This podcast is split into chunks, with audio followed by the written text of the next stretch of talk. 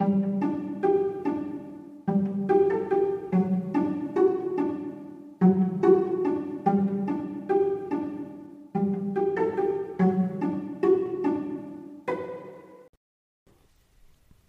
und herzlich willkommen. Schön, dass ihr den Weg in meine Vorleseecke gefunden habt. Macht es euch bequem und leiht mir euer Ohr. Dann lese ich euch was vor.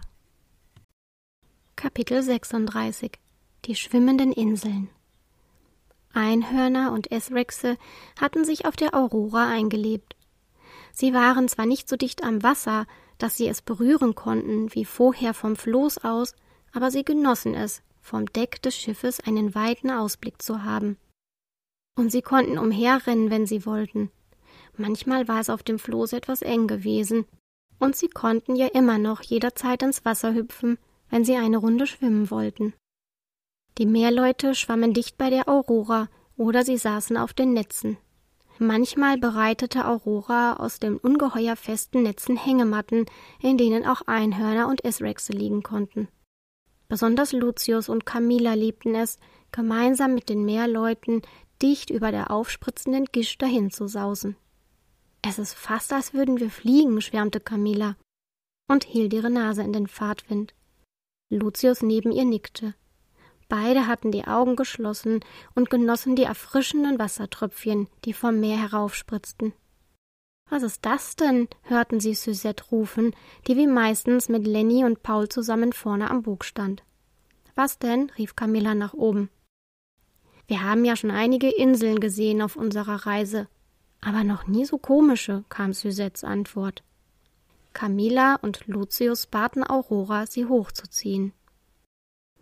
Ich seh mir das mal an, sagte Abrisa im selben Moment und schwamm zum Bug des Schiffes und von da aus weiter in die Richtung, in die Hannes deutete, als sie fragend zu ihm hochschaute. Inzwischen hatte sich die gesamte Besatzung versammelt. Alle schauten neugierig auf die beiden Inseln, denen sie sich näherten. Die sahen wirklich merkwürdig aus.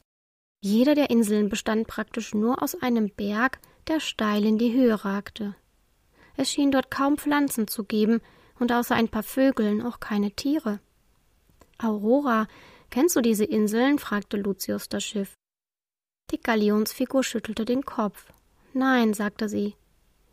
Die Aurora hatte inzwischen Aprisa eingeholt, die vorausgeschwommen war und kurz vor den beiden Inseln angehalten hatte, um sie sich genauer anzusehen.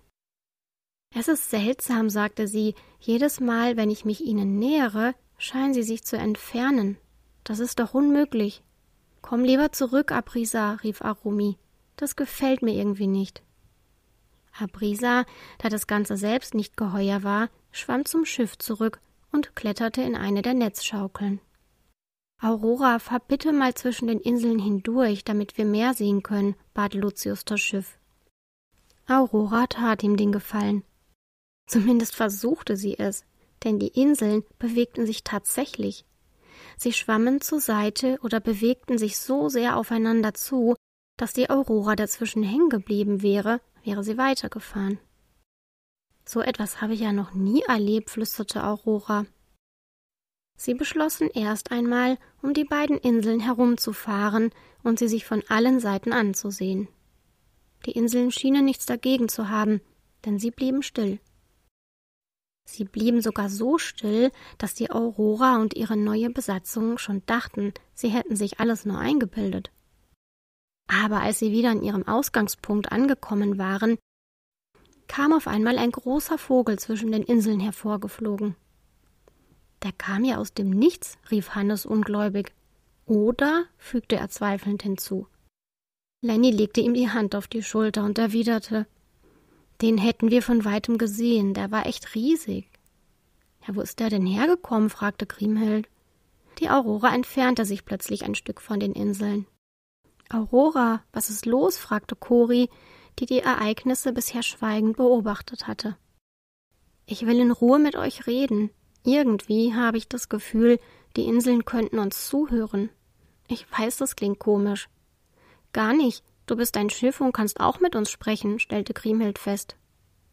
Was denkst du, Aurora? fragte Lucius. Wir könnten es mit einem Trick versuchen. Wisst ihr noch, wie ich gesungen und mit eurem Floß getanzt habe, als wir uns getroffen haben? fragte Aurora. Alle nickten, und Cori fröstelte es plötzlich ein bisschen bei der Erinnerung. Sie hatte das wirklich gruselig gefunden. Das könnte ich wieder versuchen und die Inseln so ablenken. Dann schlüpfe ich schnell zwischen ihnen hindurch, schlug Aurora vor. Das ist eine super Idee, rief Lucius begeistert. Alle waren einverstanden. Und so begann Aurora ihren Tanz mit den Inseln. Zunächst begann sie zu singen und schwamm auf die Inseln zu, dann wieder ein Stück zurück. Sie drehte ein paar Kreise, bewegte sich vor den Inseln hin und her, die tatsächlich zu dem Rhythmus des Liedes in den Tanz einfielen. Aurora wiederholte ein immer gleiches Muster, dem die Inseln schließlich folgten. Plötzlich drehte das Schiff sich ruckartig zwischen die Inseln und schoss zwischen ihnen hindurch. Die Luft um sie herum veränderte sich schlagartig, wurde dichter und gleichzeitig bunt. Es war, als würden sie durch einen Regenbogen fahren.